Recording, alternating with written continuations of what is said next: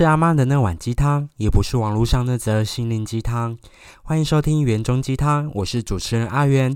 大家好，大家好吗？今天礼拜一，大家还好吗？我会这样问，其实是因为礼拜六是我们的市长选举嘛。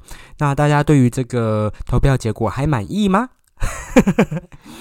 嗯，当然会有一些些小感想，那我就简单说出我的唯一的感想，就是，嗯，在这个变动的时代，要去改变一些事情，或者是要改变一个时代的变化，我觉得都是需要一些时间的。无论礼拜六的那个结果，在有一些人的眼里、心里是好是坏，我觉得，呃，都不重要了。重要的是，我们还是要好好的去度过每一天，好好的为自己的理想去做行动跟实践。大家加油！因为呃，毕竟今天是 Blue Monday 嘛，对不对？那不知道上一集听过的听众朋友，觉得我自己主持还好吗？我自己有收到一些反馈啦，就是有一些人会觉得我刚开始还蛮紧张的。当然没错，因为我现在录这一集呢，我也是有点小紧张，因为毕竟就是功课要做的很多啦，才会知道说，哎，这一集我要聊什么。对，那有一些反馈啊，就还有说到，就是哎，其实我自己一个人主持的效果还不错。那我就也想要跟大家分享，我其实，在还没有做自己主持的这两集之前，我有试过自己录音。那我那时候录音呢，就很天真的以为，呃，一个人录音主持节目是不需要仿纲的。所以呢，我就刚开始就念了我前面的台词之后呢，我就不知道要说什么了。所以我就尝试了很多遍，我就觉得，哎，好像我自己主持是没有办法的。殊不知列了访纲，然后详细的写了一些我想要说的内容之后，嗯，没想到就有多呃上一集的内容跟今天的这一这一集的内容了呢。那我也想要跟就是在节目的开头跟大家分享，呃，我前几季的节目。的一些你们不知道的小事好了，像第一季的部分呢，我其实是没有任何剪接的。哎，这句话我说起来非常的愧疚，就是因为那时候还不会剪接，然后我就想说，好吧，就是把朋友之间的一些对话啊，就是直接搬上台面。但其实我心里就会有一个 小小的罪恶感，是哎，我没有上架，然后就。应该说我没有剪辑就上架，我觉得还蛮 有罪恶感的。然后所以就导致我现在再回头去听那一些 podcast 的内容，就会觉得啊，好生涩哦，就是完全没有任何的 tempo 节奏感可言。对。然后像第二季的部分，我觉得相较于第三季啊。就是我留了很多空间给来宾，所以其实我觉得我自己的角色，嗯，蛮凸显不出来的。如果一刚开始就收听《原东鸡汤》，是听到我第二季的话，可能会觉得，诶，这个主持人还蛮隐形的。对，所以我觉得在后续啊，第三季的部分，我做了一个比较呃完善跟完整的调整之后，我觉得第三季还蛮稳定的。第三季来到了，就是自言自语系列，我觉得蛮给我很多启示跟启发的。那详细的一些内容啊，我就先透露到这里，希望大家可以继续的期待园中鸡汤会变成什么样子喽。那接下来啊，这一集的节目呢，主要想要跟大家分享三大呃架构。讲到架构，会不会有点小严肃？嗯，总共会有第一点是电影。第二点是生活小事，呃，最后一点的话是有关于新年新希望的故事。那我们就继续听下去喽。第一点的部分是上礼拜的节目，我有提到说我在看完金马奖之后，我在隔天就去看了两部电影。第一部的电影是《哈永家》，第二部的电影是一家子儿咕咕叫。哎，突然有点不知道怎么念，有没有？第一部我在早上的时候看了。哈永家，那我觉得整个看完，我觉得哎，跟我在看预告片的那个感觉蛮不一样的。因为预告片毕竟会有一个嗯。因为我自己个人觉得看电影啊，有些时候我会告诉自己不要去看预告片，因为很常会把预告片就定义成，嗯，到时候去看剧情片之后的一个整个的走向，就会不小心定义了这整部片。但是我觉得看《哈永家》这部电影，我觉得看完之后有三个点可以跟大家分享，就是真诚、真实跟动人。我觉得这部片虽然是剧情片，但是它真真实实的很像一部纪录片的感觉，就真的很像是在记录原住民的生活。那我就大概的简述一下这部片的一些剧情，主要是故事是发生在宜兰的山上泰雅族的一个家庭的故事。对他的话，里面成员有，例如说像呃爷爷呀、奶奶呀，还有大儿子跟小儿子，跟就是在第三代的发生的一些生活的那种 再平凡不过的一些小事情。我很喜欢他的点，就是真的哦，太真诚了。就是你不会完全，你不会觉得你是在看一部电影，嗯，那些画面啊，跟那些演技啊什么的，就是非常的浑然天成。那我觉得在里面有个角色是弟弟的老婆，是小薰儿饰演的。我觉得他在这一部的演技有点让我蛮刮目相看的。就是还蛮惊艳到我的，就是我以前都会认为他就是一个偶像，但是他这一部戏的演技真的是，呃，把一个弟媳还有在家庭里面老婆妈妈的角色，完全毫无破绽的演出，我觉得 没有入围金马奖真的有点可惜。对，然后。接着呢，想要谈到的是这一整部片，还有一个最大最大的重点就是传承。大家也知道，原住民啊，其实从呃，例如说以前的历史，汉人啊，然后我们不断的向嗯原住民一直不断的可能会破坏他们的文化啊什么的，那直到这个世代，我们很尽力的去维护。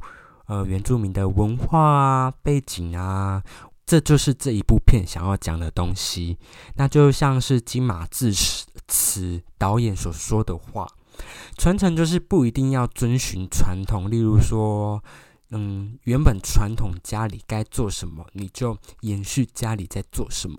但是你可以用现代的方式去传承，就例如说，像是导演。”使用了就是这样子的电影的方式去传承这整个呃原住民啊家族的文化，就是我觉得现在真的有很少很少的小朋友可能会知道哦你来自哪里呀，或者是哎你如果是原住民你是哪一族，那家族里面的一些文化背景跟历史发生过什么事情，你知道多少？然后你愿意维护你的传统的这些东西，传统的嘎嘎。那像呃，我为什么会说到嘎嘎？是因为哈永家的英文名字叫嘎嘎。那它其实有点像是我们汉人社会里面的一个呃传统的价值观。呃，那其实，在泰雅族语里面来说的话，就是有点类似像呃。一整个家族做什么事情可以让我们很光荣啊？这样子，这一整部片传承的意味非常的浓厚，我也非常的喜欢。那我也觉得这一部片也非常真实的记录，呃呃，台湾原住民发生的事情。就例如说，像刚刚前面讲到的传承，例如说有泰雅族的杀猪文化，例如说，哎要结婚了就是要杀猪。还有像选举呀，也要杀猪什么的。那同时也有记录着台湾某一个时代下所发生的，例如说像贿选啊，这一整部片我自己给予还蛮高的分数的。那接下来呢，要讲到第二部我看的电影是一家子的咕咕叫。一般来说，我觉得如果你是为了最佳剧情片而进去看的话，我必须要先警告你，这部片非常的沉闷。导演自己也有说，因为我刚好那时候参加的是导演跟演员的场次。对，那我就简单的介绍一下这部片。那这部片呢，其实是以赛歌文化去做包装的，因为台湾有一个文化就是赛歌。那赛歌的部分为什么可以拿来当做是一个赌博？是因为我们在养鸽子啊，可能放出去之后，它就会有个习性，就是他会回家。而赛鸽的文化就利用了鸽子的这样的习性，就会把它带去，例如说中国大陆旁边的沿岸啊，然后让它飞。然后最快率先飞到那个养鸽子家的人，就可以赢得奖金。故事主要是落在男主角，他是一个呃，常年都很喜欢赛鸽文化，就是他年轻时候有赢过啦。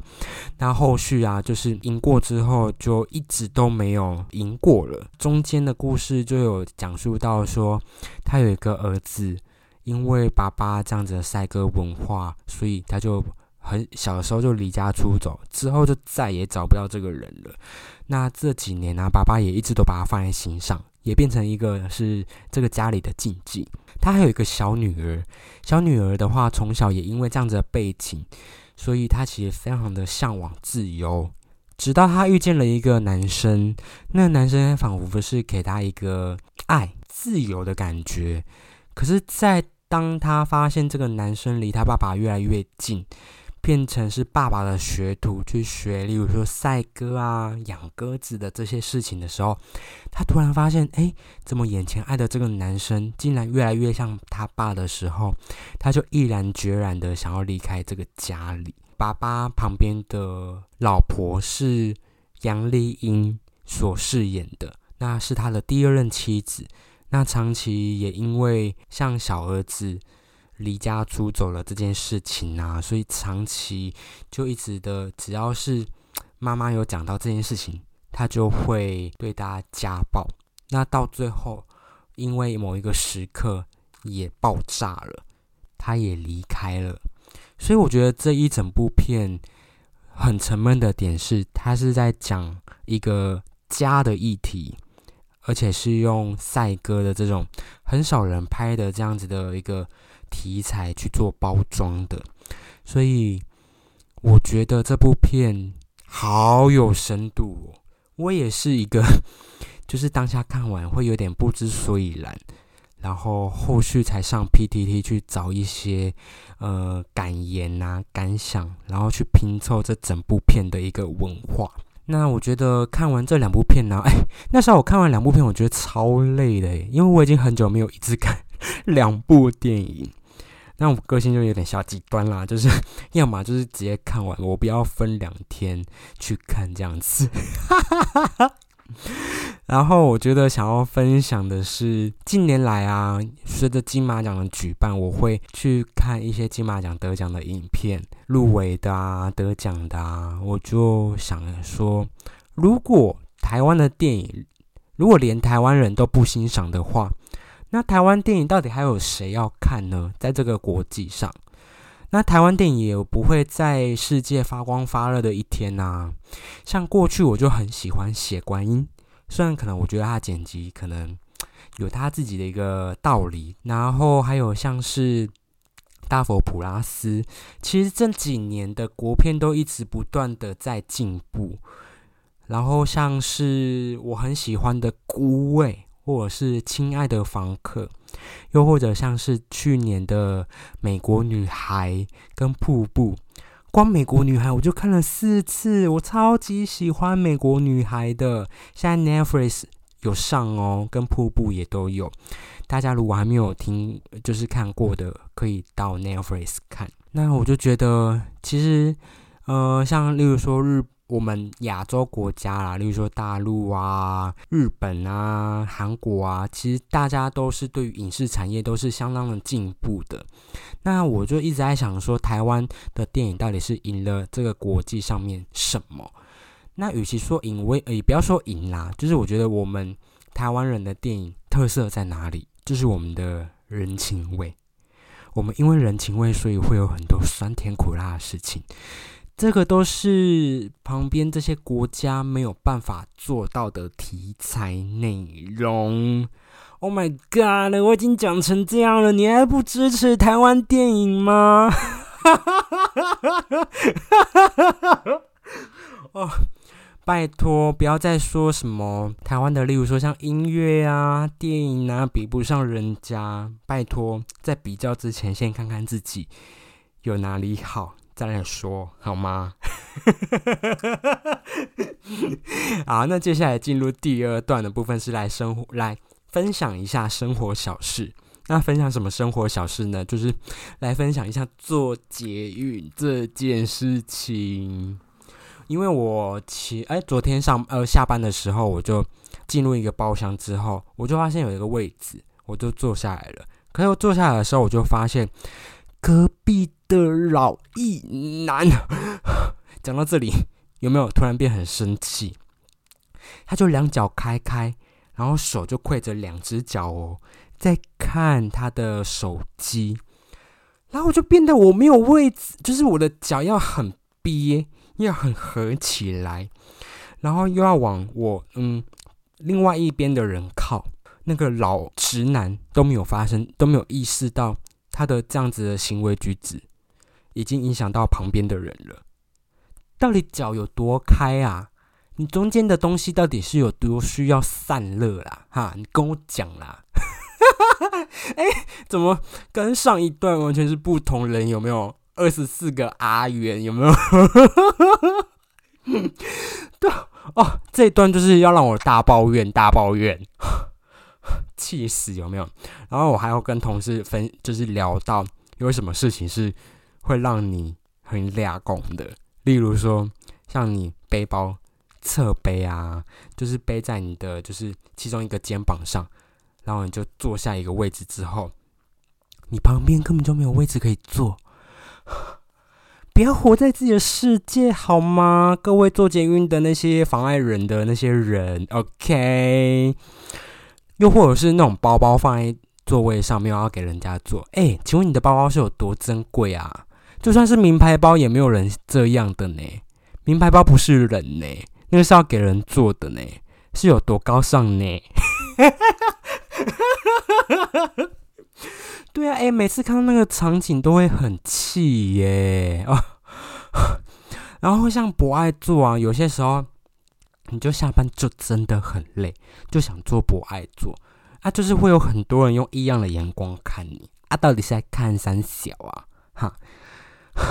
然后像我之前，呃，也有看到，就是他自己坐在，哦不爱坐哦。可是他就是一看到老人上车，他就是不去点他，我就说，哎，这个让你坐。结果我就因为那趟旅程啊，我就看到他连续哦跟三个老人说，哎，你要不要坐？你要不要坐？结果这三个老人都说，啊，不用了，下一站就到了。哎，真的是假好心呢。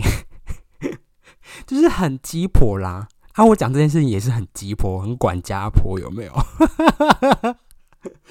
然后像我今天前几天下班也是一样，准备上就是车厢之后，我就发现有一个人啊，因为呃捷运车厢不是会有一正一反吗？就是呈现一个九十度，就是总共可以坐四个人。那我那时候。我就看到九十度的最外侧啊，就有一个女生，她拿了一个很大的行李箱，她就卡在那个九十度的中间那个九十度的那个地方，就代表说她旁边的那边也不能坐人，然后她放在行李箱卡住那边也不能坐人，我整个气到，我就是我就看到他放行李箱那个位置，我就坐了，他才默默的把那个行李箱移开，然后后续也是有很。有有人上车，看到那个位置，他旁边的那个位置也是哦，就是要等到他要准备进去的时候，那个女的才把行李箱移开耶。到底有没有戴眼镜？到底有没有戴眼镜？可以不要活在自己的世界那么久吗？哦，想到这个就很气耶！整个捷运都是你家了，是不是？还是你来开捷运啦？自己一个人自言自语也可以讲成这样，诶，超好笑。好，那接下来的话就是来到今天的最后一节，就是关于新年新希望。那我前几天呢，就是在划我 IG 的点藏，我就发现，哎，我一月一号竟然有许下我今年的新年新希望，哎，我就看了有三点，第一点是离开前公司，我做到了，我在二月底的时候离职了。给自己一个 掌声！那份工作真的做的太痛苦了，我真的在各个节目、各个单集都有讲到。如果有兴趣的话，可以再 去听。那如果最简单的话，可以到低俗喜剧，就是搜寻我去上他们节目《原装鸡汤》的那一集啊。好，第一点有做到了。那第二点呢，就是不成为他人，成为自己。啊，这句话现在讲起来也是非常的感慨呢。感慨什么呢？就是我这个人啊，以前是会自卑到我会希望成为某一种人。那是呃什么人呢？我可能在滑 IG 啊，滑到一些呃比较成熟、魅力、稳重的那种男生，我就会发誓说想要成为像他那样子的人。可是这过程中，都会有一个停损点，就是例如说拿衣服来举例好了。那像衣服啊，就是我可能会像学习有一些人的穿着，然后我买了，可是我可能穿没几次我就不穿了，因为我还是很喜欢我自己，就是穿很简单的衣服。因为我觉得再华丽的衣服啊，你如果是一个没有内涵、呃没有魅力的人。你再怎么华丽的衣服，你穿起来都还是一样的，呃，没有魅力。所以我觉得在成长的过程中，我就一直不断的去锻炼自己的内在，因为我觉得好看的皮囊那么多，对不对啊？我也不是一个长得多帅的人，那我能精进的就是我自己的内涵啦。对，所以我自卑到想要成为他人这件事情，已经困扰我很久。那我觉得现在的这个状态啊，我可以很开心的跟自己还有跟大家分享的，是我终于成为阿远了。我有一些事情呢，一些看法，我不会轻易的被人家给呃影响。然后我也有自己的想法，那我当然也是保持着就是开阔的心胸去接收很多新的想法，没有错。但我是相对。相对于以前，我是更有自己的想法跟主见的。我觉得这也可能是跟做销售还有做 podcast 有关吧。谢谢。然后最后一点呢，就是真实表达感受跟有效沟通。这点呢，过去呢，我其实是一个，我如果对一件事情或者对一个人有一些想法的时候，我通常都是会先隐藏在内心。那假如说一件事或是一个人啊，不小心踩到我的点，我觉得里面的那个，呃，踩到我的那个点啊，会一直不断的在累积累积，到最后就会爆发，就会吓到人。我觉得其实这件事情也困扰到困扰我很久，我这几年也一直不断的去想办法改善这件事情吧。所以，呃，我觉得在今年呢，终于学会这件事情，就是。其实我是可以沟通的，我水星在天平呢，哎哎，这跟水星在天平有什么关系？其实是有关系的。其实，在星盘啊，水星落在水平，哎，天平，其实你是一个很可以表达的人。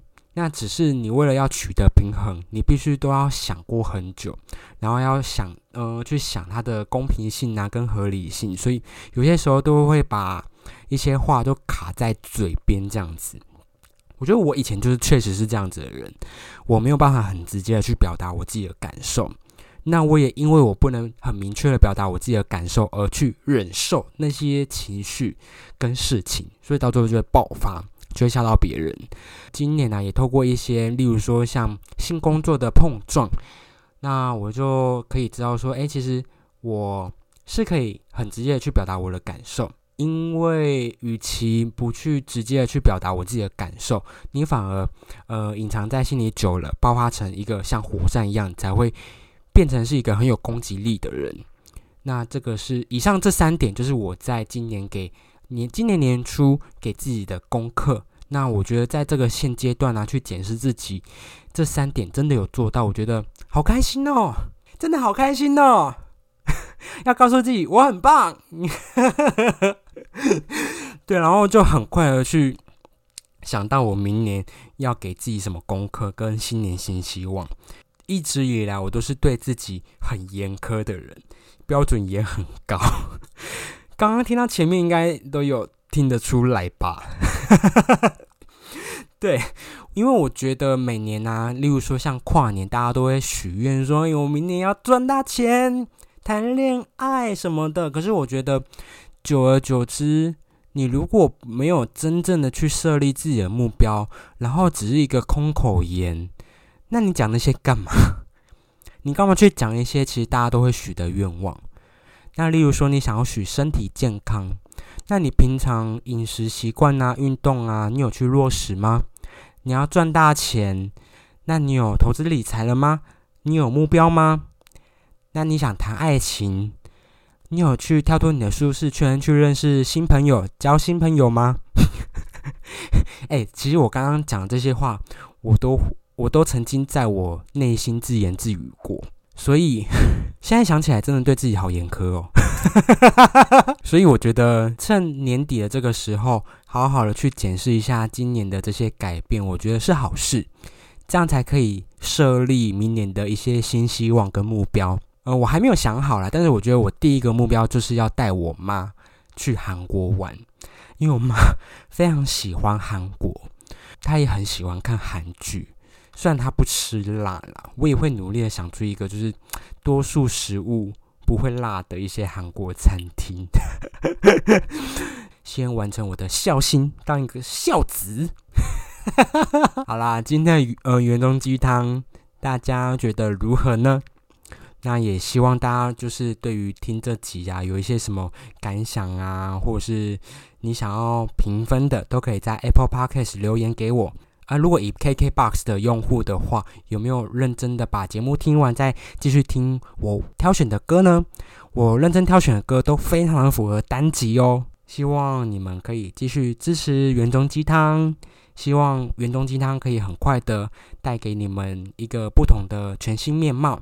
那我们原装鸡汤下次见喽，拜拜。